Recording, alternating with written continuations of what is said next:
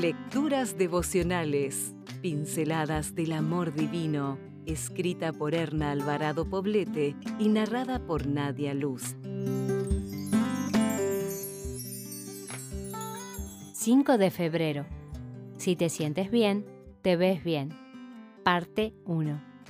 Por lo cual estoy seguro de que ni la muerte ni la vida, ni ángeles ni principados, ni potestades, ni lo presente ni lo porvenir, ni lo alto ni lo profundo, ni ninguna otra cosa creada nos podrá separar del amor de Dios. Romanos 8, 38 y 39. Todas deseamos ser apreciadas por los demás. Esto nutre nuestra necesidad de pertenencia y aceptación y nos brinda seguridad. Este anhelo interno muchas veces está en pugna con nosotras mismas. Nuestra historia de vida, especialmente la de los primeros años, define en la mayoría de los casos la intensidad de esta pugna interna. Durante los primeros años de vida, la mayoría de las mujeres recibimos de parte de nuestros padres una buena dotación de cariño y aceptación, lo que nos provee un sentido pleno de seguridad.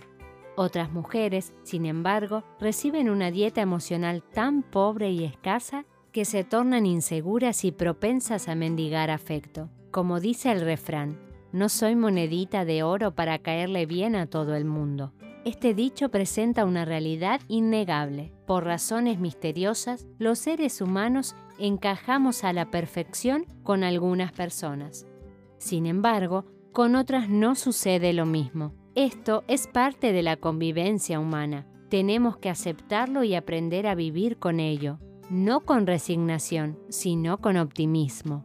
Indudablemente las personas que tienen la capacidad de llevarse bien con otros han tenido que cultivar ciertas cualidades personales y desechar ciertos conceptos falsos con respecto a ellas mismas, que posiblemente están enraizadas en los primeros años de vida. Algunos de ellos son, soy fea, nadie me quiere, mi vida es aburrida, a nadie le puede interesar, no soy popular, soy un ser anónimo en el universo.